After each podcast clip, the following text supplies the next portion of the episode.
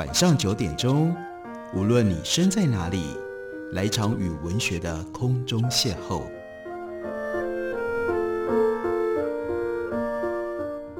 杨照谈书，邀您一同遨游文学世界，认识古今中外的经典之作。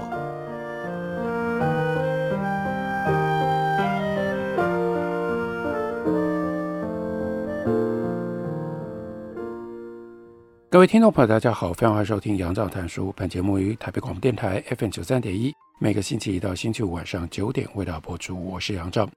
在今天的节目当中，要为大家介绍的，这是远流出版公司的新书，作者呢是洪爱珠。洪爱珠呢本名洪玉君，他是一九八三年出生，新北市五股人，伦敦艺术大学传播学院毕业。他所写的这本书呢，书名叫做《老派少女购物路线》。在这本书里面收录了蔡珠儿所写的一篇推荐序文，在序文里面，蔡珠儿呢特别归纳了洪爱珠的书读起来有一些什么样的好处跟特点。他说，读此书的第一个好处，那是明目益智，令人视野宽宏。例如说，洪爱珠写喝甘蔗汁，旁及吃甘蔗的社会史；说到吃白粥，就讲小菜呢也看神态。进而远眺生命的流转，端详最初与最终的孱弱时光。讲到切阿弥，那就不只是看汤头和煮内脏，还有呢，游成一种境界的地板。伏笔到底这个面是跟谁吃？观点呢是面与人，它的器物实味绝不单薄孤立，必有氛围脉络、故事人情，形成格局体系。泰珠儿所提到的这个重点，他用的是红爱珠。写切阿弥，洪爱珠是这样开始写切阿弥的。他说：“切阿弥伴我三十多年，感情纵深复杂，家族成员各有心得，但是呢，很少跟朋友一起，因为怕显得太过于轻熟随便。请客吃饭，跟人家应酬，还是上体面一点的馆子去。切阿弥是家常小吃，勿过分隆重的看待，比较自得。他所住的泸州。”周边呢有很多的家电，仅有少数翻修过，其他难免有点草草不工。地面呢有意见的油汤，桌椅未必成对，美耐皿盘边的花纹都模糊了。油汤生意忙，公司场域难分。店家的小朋友在角落摊了一桌子作业和玩具，家长呢手里捡地瓜叶，一面投入乡土剧里互吐毒句，或者是扇人巴掌的情节。本地人吃切阿弥是数十年吃下来，熟铺公休附近再挑一间就可以了。众店之中最老的近百年，年轻一点的也有三十好几年，质素都颇可以，各有强项。虽然有粗细之差，汤有清浊之别，有切肉甜的，有内脏特别嫩的。面店可以当做家庭吃饭的延伸，食材一点也不显赫，调味减尽的近乎原始。然而，经过仔细的处置，通常价格还非常的廉宜。因此，如果你约人家去吃千阿明，意思就近乎于到家里来随便坐坐，吃个便饭。如今，人们在社群媒体上轻易累积数百上千个朋友，一不小心呢，你就自己信以为真。其实呢，心里面塞呀塞呀塞过之后，你就会知道这是误会。能够随便一起吃一碗面的对象。在这么多社群媒体的百千朋友当中，实在没有几个常年吃面同伴有消有长。儿时呢是整个家族一起去，长大了之后一个人去的多。如今就加上了眼前的这个男子，那就两个人去。两个人呢吃切阿弥总是比一个人好。此说这个说法并不是基于感性，而讲的是事实。世界上许多的面都适合独食。但是呢，讲到切阿弥，人越多就越好吃。然后呢，为什么叫做老派少女？因为她接下来就要回顾往事。从前我家吃面，好大的帐阵，一家三代几辆车同行。外公是白州起家的商人，模样清瘦，聪明有神。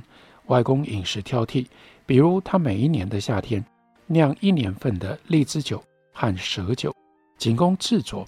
比如说，他吃粥，粒米不进，只喝顶层的米汤，用闽南语叫做“暗安维的那个暗，所以呢，家里面熬粥米要放得多，才能够熬足这个暗。公外公盛起呢，可以喝两碗。用潮流的话来说，外公很不好搞。外公晚年跌坏了脚，此后呢，就只能够短程走路，因此他想吃面，晚辈就要赶快去驾车，一家人浩浩荡荡陪着他去。那外公最喜欢去的地方呢，是大庙口。大庙口切嘎米这个铺呢，在泸州德胜街尾，老街到这里收窄。你如果看到店招抢眼、铺面广阔的另外一家，叫做天丁啊，天丁切嘎米，就再往里走，就到达大庙口。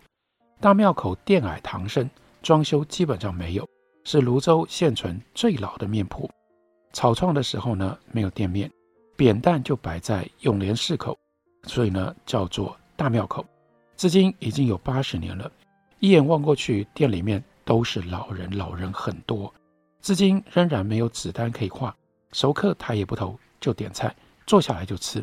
大庙口呢，在清晨开门，下午收档，依循着旧社会的道德，切菜不放隔夜，当天没有用尽的肉汤，打烊前全部倒掉，隔日从头再来。一切准备就只为了今天。天还没有亮就熬汤，面汤是规模经济。生锅入清水，水沸起，其他铺子大多放大骨。大庙口呢更未进巨量的猪肉，主要是三斩五花肉，兼有嘴边肉跟干脸。大块的肉在清水里煮，肉成的时候呢，汤已经深浓，入口鲜滋滋油旺旺，清香余美。接近打烊时分，汤头呢，越来越呈现乳白色的，大肉起锅，摆凉备妥。店东周先生工作的时候，他是踩着木屐；营业期间里外忙碌，他连续切肉煮面，木屐咔咔作响，自成音乐。难得空档坐下，手里就还忙着给猪皮减轻残毛。大庙口的肉类和下水都是接单之后才快刀切片，汤里呢涮过几秒钟就起来。保持甜跟脆，附近店家也有为了要求快，将肉片呢早早切成堆待用，风味就差了一截。说一句比较重的话，这个肉呢本来如果有魂，被这样先切一切，魂都飞了。决定鲜肉何时起落，封存它的神采，这是经验幻化的魔术，这是凝结时间的手艺，简白而且精深。然后他就回想，我们一家人进了店。坐殿堂深处的两张大圆桌，长辈一桌，孙辈一桌，二十人同时点菜，七嘴八舌，先各要一碗粉面。在家面店，没有人纯吃面，都要切小菜，因此老板娘必然接着要问：“没切啥？”我们静下来，这个时候就只能够外公发话，视如降旨。然后呢，外公就说：“拢起来，拢起来。”意思就是店里的所有的切菜全部要一份，哇，那是盛宴，那是猪的盛宴。肉有三层肉，有瘦肉，有嘴边肉，有猪皮，有脆骨。内脏呢，有猪心、猪肝、猪肺、猪舌、肝连、大肠、生肠，一猪到底。连烫一盘地瓜叶都浇上猪油葱。猪肉全都是白煮的，材料一坏无从遮掩，先得要经过面铺的挑选，才拿来售卖。在本地切米的江湖，选熟成超过一年的温体黑猪，不采养不足的白猪或者是冻肉，这是基本通识，没有什么好可以拿来说嘴的。让我们再回到蔡祖儿的推荐序，他接下来指出了洪爱珠的书第二项好处，也是他人最难企及的强项，那就是刚刚其实我们已经体会到了沧桑的时间感，爱珠文风的温润典雅。固然跟家族的根底、跟熏陶养成有关，然而其深邃幽微，则源自于惊喜对照、悼亡感伤。母后是感情结构的关键词，往日其烟不查的吃食烹煮，所悟细节，经过了回忆重现，于是就展现了普鲁斯特式的瞬间缠绵悠长。关于这一点，我们也可以举另外一个例子，那就是洪爱珠所写的。卤肉之家，讲卤肉从哪里开始讲起呢？又是老、老式、老派技艺。他说卤肉是我家老菜，也是许多台湾家庭的家常菜色。从前天天都吃，但如今这就是惊喜对比。一家之中卤肉的人只剩下我，倒成了难得的菜。所以就回想妈妈的娘家成员都在家族企业工作，公司住家在左右，家族羁绊深，情感非常的好。虽然不是三合院的建筑形式，但确实是三合院式的聚落式生活。每一天午晚餐由外婆掌厨，祖孙三代。数十个人一起吃饭，在当代台北颇为稀罕。外公外婆在几个舅舅家轮流住，几个月搬家一次。其实呢，也就是走个几步到对门。外公外婆住在某一户，整个家族就在那个舅舅家里面开饭。中午跟傍晚，外婆做饭，热炒的香烟，锵锵的锅铲焦急声响传到走廊上，在办公室里的家人听到了，就知道准备要开饭了。外婆拿手的菜式多，但是要选出最代表性的一道，那就一定是卤肉。为家族备餐，一天要烧十多道菜，这是巨量的劳役。红烧的炖菜比较方便，所以时常出现。外婆呢，每一周卤一锅肉，连吃几天。冰箱里随时有一锅亮棕色的肉，在乳白色的猪油脂和汤冻当中凝成琥珀，可视为台式的油封料理。一锅肉。卤了数十年，不间断也不下桌。要说我家卤肉成精，应该不算过分吧？为了防止小孩在外头乱买胡吃，小学时候的零用钱只够紧急的时候拨打公用电话，所以通常放学很饿。成长当中，少女的饿，零食甜饼也不足以消灭，那就需要吃白饭，需要拌肉汁。这是他对于卤肉的描述。也是他对于卤肉的回忆。接着呢，当然就牵涉到回忆当中的人，有外婆，也有外公。我们休息一会儿，回来继续聊。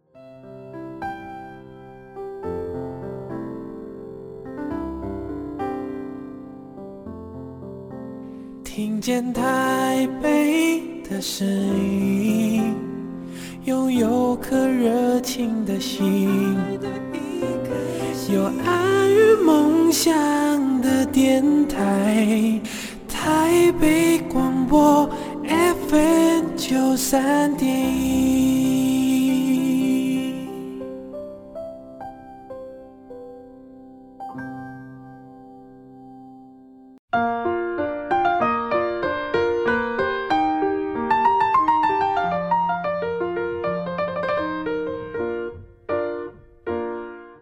感谢您继续收听《杨照谈书》。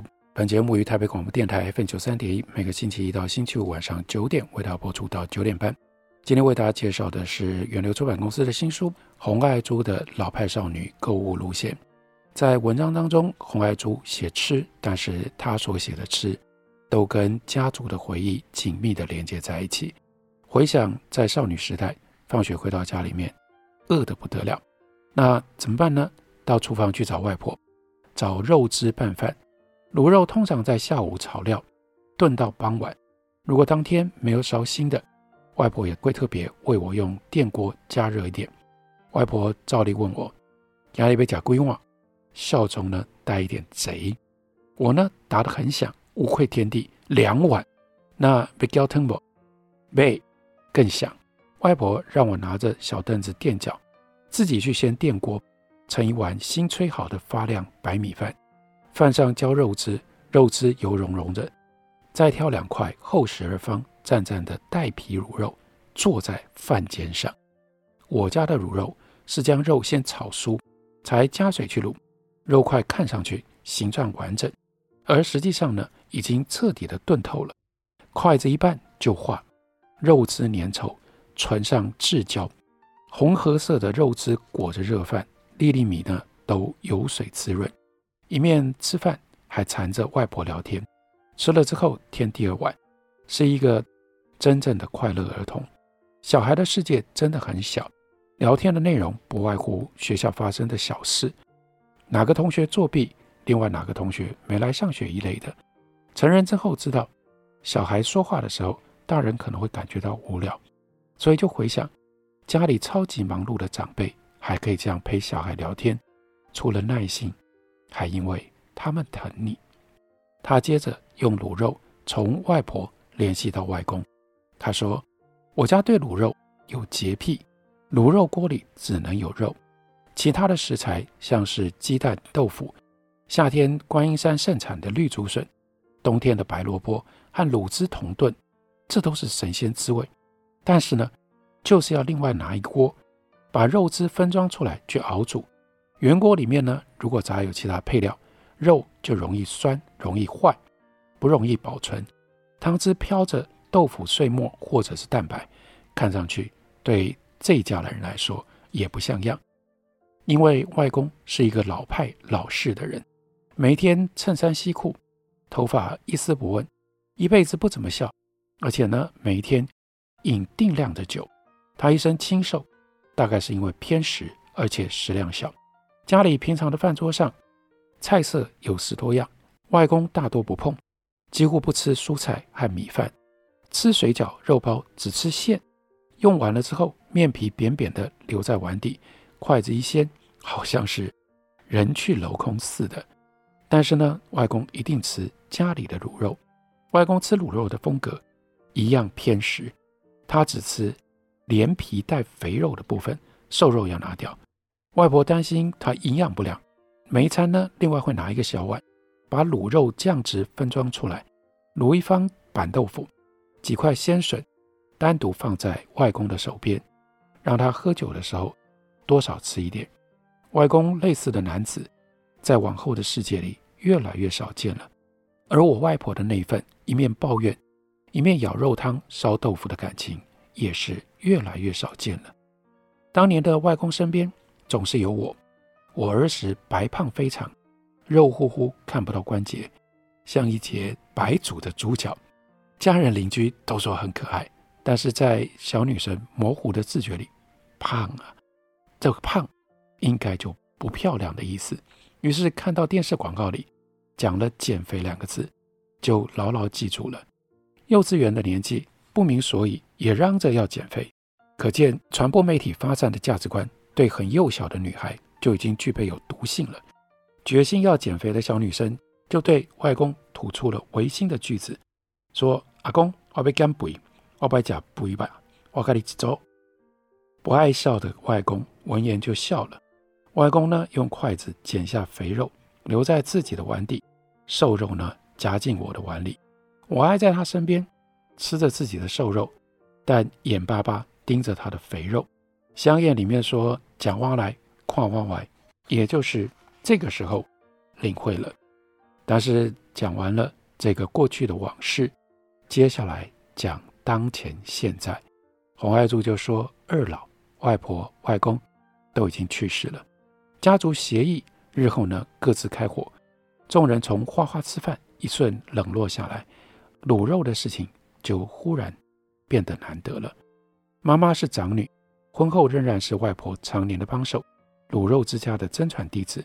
我妈大半生都轰轰烈烈的吃饭。只有我们在外地念书的那几年，爸又时常不在，妈妈一个人吃饭。中午呢吃公司里的便当，晚上胡乱吞一碗面就算数了。几年下来，妈妈一个人就很少卤肉了。所以这一段标题叫做“一个人不卤肉”。读去了之后，我也就知道了，无论是外婆还是妈妈，一个人不卤肉，卤肉都是为了众人的。自己也曾经在英国留学待了几年，起初的文化震撼当中，食物最严重。那是每一个人民一生平均耗掉一万八千个三明治的国家，而我却来自于餐餐爆炒，桌上必有卤肉的台湾家庭。冷食一段时间之后，整个人像体内缺了什么器官，空洞的地方被英国深冬的凛风越吹越扩大。这个时候不可能想别的。就只想卤肉，光是想，竟然就镇定下来，打电话给妈妈问详细，笔记照做。我妈妈始终学不会用视讯软体，我住处的网络讯号也差，就只能够在电话里讲。换成现在，想我妈很可能买几斤肉回来，从头烧一遍，然后呢用手机摄录示范。如此，我也许能留有片段他做菜的声音。这当然是后话。而后话多么无用。这就是蔡卓尔在序文里面特别提到的沧桑的时间感。时间是啮怖之贼，磨损人世，戕害挚爱，但也因此对比反差，构成了暗影，拉出了深度。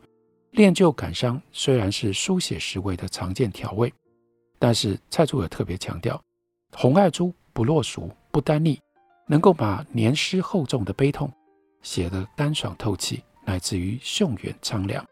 那接着下来，蔡竹儿又强调，洪爱珠的书第三个好处是文字闲散跌宕，文白相间，颇有书国之士的风格，而雅卷洗练，又有点像晚明的张岱。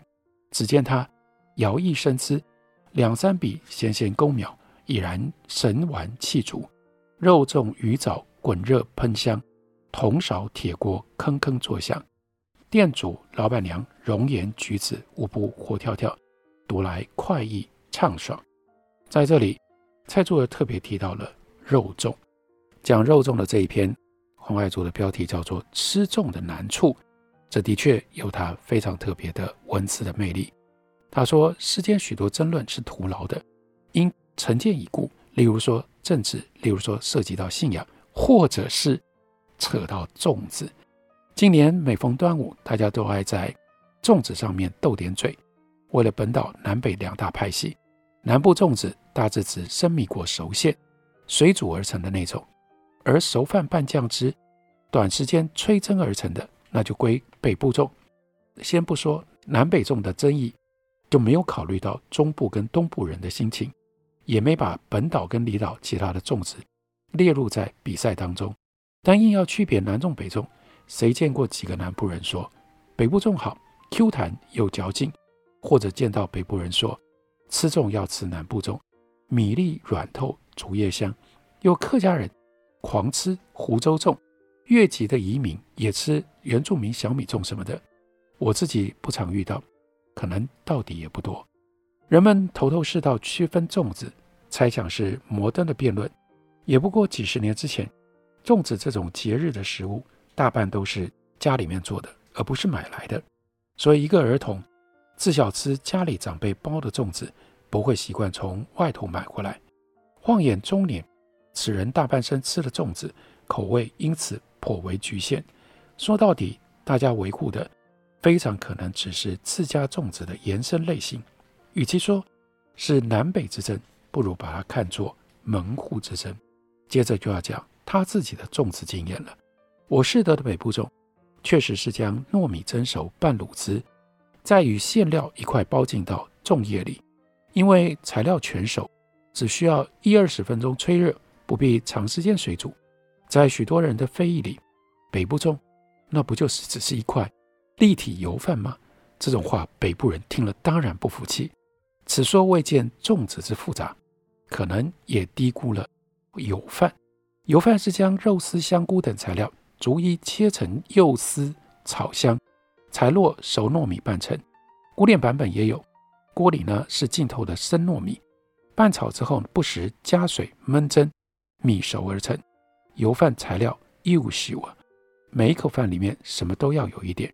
粽子包大块的材料，北部种的糯米不经久煮，粒粒清楚，将有五香和油葱香气的米饭和馅料嚼在一起，逐渐汁化了。香菇出鲜味，蛋黄香，栗子甜，是意里求同，绝出性味。他说：“我家数代都是北部人，断奶之后开始吃人类食物。”就吃所谓的北部粽，几十年来，连下顎都记住了特别的油香和绝感。今天就变成了顽固的中年妇女。别说难不中吃不惯，奶奶没有了之后，这些年的难处是买来的粽子全部都吃不惯。所以他特别强调，粽子其实是手工艺。如果大家知道粽子是什么样的一门手工艺，洪爱珠如何回想她吃习惯的外婆的粽子，就请大家自己来看这本书《洪爱珠的老派少女购物路线》，介绍给大家，推荐给大家。感谢您的收听，明天同一时间我们再会。